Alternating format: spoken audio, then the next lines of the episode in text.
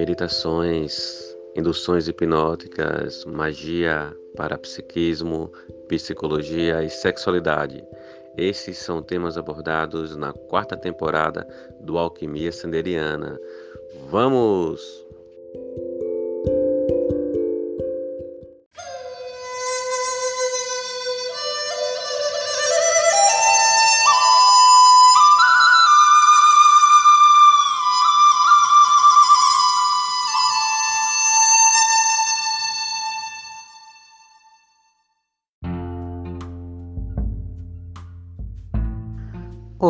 Alquimistas! Bem-vindas e bem-vindes e bem-vindos a mais um episódio do Alquimia Sanderiana.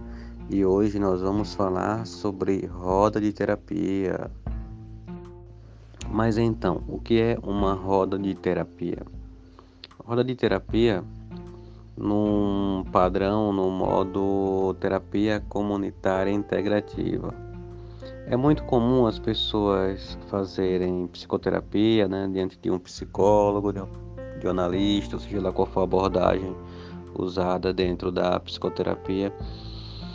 Mas existe também uma psicoterapia em grupo, que é muito útil, é muito é muito importante e ajuda aquelas pessoas que nunca fizeram terapia, não se sentem à vontade de estar diante de uma pessoa a qual vá falar sobre suas dores. E, no entanto, podem ser encorajadas a falar dentro de um grupo, dentro de uma roda, geralmente com pessoas que, que são conhecidas, ou mesmo de pessoas que não se conhecem, mas ao ver outras pessoas falando né, sobre suas dores, é possível que a pessoa também se abra e coloque suas dores para fora. E é muito importante falar, porque quando a boca cala, né, quem fala é o corpo. E o corpo fala através das somatizações. Né? O corpo fala através de uma insônia, de uma falta de sono. O corpo fala por uma dor de cabeça, por uma imunidade que cai. O corpo fala por dores. Né? Por que fala por dores? Como nós vimos em episódios passados, teve um episódio que falamos sobre couraça muscular.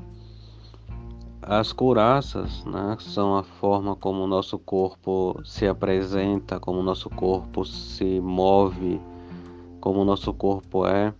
Ele é o fruto de neuroses que são congeladas no corpo, né? São dores, são conflitos internos congelados no corpo. Isso formam couraças. E essas couraças são é, bloqueios de movimentos, bloqueios energéticos, bloqueios posturais que acabam virando uma espécie de armadura como defesa para uma dor que nós não queremos sentir, não queremos enfrentar. E a couraça ela se mostra é, de uma forma que ela tem uma utilidade. A couraça ela pode ser afrouxada, não precisa ser retirada. E um exemplo disso é, vamos imaginar que você vai levar uma pancada nas costas. O que é que você faz? Você se encolhe, né? então você protege os peitos, protege a parte ventral, e você abaixa a cabeça e as costas servem como uma espécie de, de armadura, de escudo para proteger dessa, dessa eventual pancada que possa vir. Então, por esse exemplo, conseguimos perceber que o medo nos leva de forma inconsciente a uma postura de encurvamento. Se nós estamos andando e pisamos em uma casca de banana e vamos escorregar e de repente recuperamos o equilíbrio, achamos que o equilíbrio foi encontrado de forma consciente, quando na verdade o equilíbrio ele foi acionado de forma inconsciente, mas de forma tão rápida que achamos que nós que escolhemos nos equilibrar. Então existe esse recurso do corpo. Né? ah, todos os medos, todos os traumas, eles ficam congelados em formas de postura, de modo que ah, o medo recorrente acaba fazendo com que a pessoa adote uma postura específica simbolizada por aquele medo. A gente vê muito isso nos traços de caráter. Pode ser tema para outro episódio. Mas por enquanto, essa pincelada é só para mostrar que o corpo absorve toda a carga emocional traumática. E assim, quando a boca cala, o corpo fala, através das somatizações. E qual seria o remédio? O remédio seria falar. Por que falar? Porque quando se fala, os órgãos saram. E dessa forma, quando se fala sobre um problema, né, você lida com isso, você ressignifica esse problema. Você vê que o bicho não é tão grande quanto se imagina, não é tão feio, porque ao falar se expõe, se observa, e ao falar também se escuta. E numa roda de terapia, quando se fala, você coloca para as outras pessoas uma situação em que algumas delas já possam ter vivido. Tudo isso porque as emoções, né, elas, elas são muito condensadas quando a gente retém, né? quando a gente fala, a gente meio que, que vivencia essas emoções e o fato de vivenciar essas emoções vai fazer com que a gente aprenda a lidar melhor com elas. Né? A gente olha, observa e vê que não é uma coisa tão pesada quanto parece. Quando a gente fala sobre uma emoção reprimida, né, a gente se sente mais leve depois. Ah, o, ar, o, arquétipo das emoções, né, o símbolo das emoções, símbolo arquetípico é a água. Né? A água ela é muito conectada às emoções. É tanto que quando estamos com uma emoção muito grande, né, nossos olhos eles é, ficam lagrimejantes, né, as, os, os olhos eles ficam cheios de água. Então isso faz com que a gente transborde de emoção, né? Quando a gente toma um susto, a gente leva a mão para o peito, como se aquilo estivesse nos afogando. Né? E o peito é o lugar das emoções, né? é água, os pulmões ficam na altura dos, dos peitos. Então a gente começa a respirar mais fundo para fazer com que essa água emocional possa desaguar. E por isso que é bom chorar, né? botar para fora. Então quando a gente fala a gente coloca essa água para fora. É curioso pensar que o que afunda um navio não é a água que está no lado de fora do navio, mas é a água que entra, a água que está dentro. Então, quanto mais água o navio retém, maior a possibilidade desse navio afundar. Temos que colocar para fora a água para que não nos afoguemos. Quando a gente guarda algo por muito tempo dentro de um recipiente, de um depósito, de uma Tupperware, seja lá qual for a coisa, mas quando você guarda e tapa por muito tempo, quando você abre, vem aquele cheiro ruim, né? aquele mau cheiro. E isso por quê? Porque é uma coisa que ficou ali parada que vai liberando substâncias que incomodam, né? Ela vai ali fermentando e do mesmo modo as emoções elas fermentam dentro da gente. Por isso é importante falar.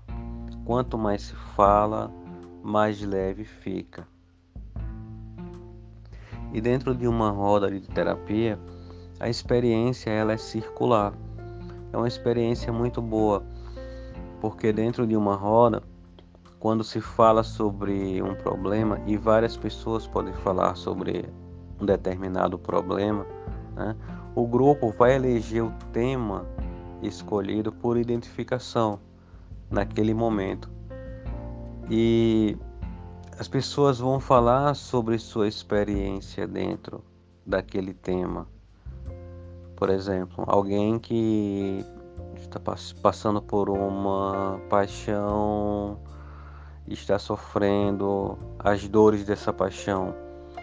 Né? Então, quando ela expõe esse problema, alguém que já passou por algo semelhante vai contar a sua experiência. Né? Então, vai falar como superou isso. Né?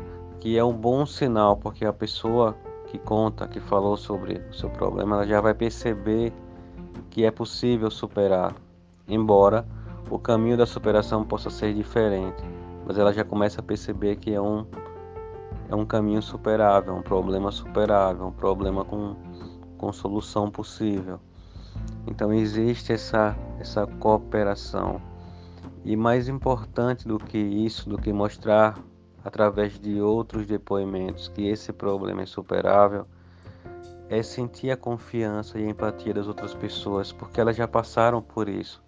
E por elas já terem passado por isso, mostra que elas sabem o quão difícil, o quão sofrível pode ser a experiência. E isso vai gerar empatia, vai gerar confiança. E isso vai gerar uma familiaridade entre, entre as situações e uma confiança mútua entre as pessoas. E esse é o poder da roda de terapia.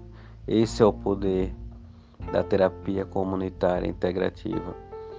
A terapia comunitária integrativa, ela não tem o poder de um tratamento psicoterápico, psicoterapêutico um tratamento que vá tratar a pessoa de uma ansiedade, de uma depressão. Não, a roda de terapia ela visa tratar uma situação pontual da vida da pessoa, né, em conjunto, e ela ajuda muito. Porque muitas vezes esses problemas que aparecem, eles são sintomas. Né? E muitas vezes quando se resolvem esses sintomas, inconscientemente se chega à causa e já melhora muita coisa de problemas muito mais profundos, mais sérios. Né? E pode, inclusive tem, tem acontecido muito, de várias pessoas que frequentam rodas de terapias buscarem a psicoterapia por perceber a importância da cura pela fala, da harmonização e do equilíbrio interior pela fala.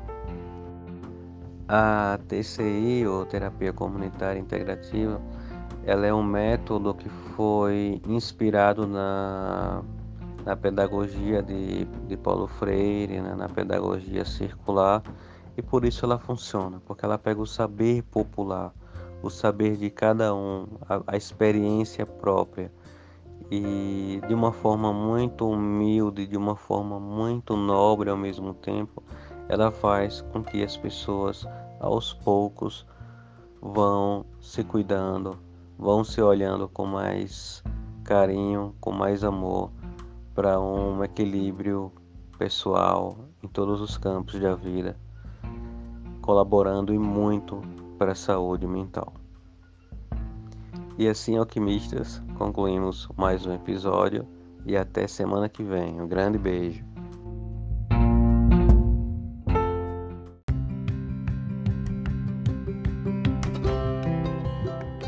podcast Alquimia Sanderiana tem o apoio do Chalé da Chapada, no Vale do Capão, Chapada Diamantina, o melhor lugar para se hospedar.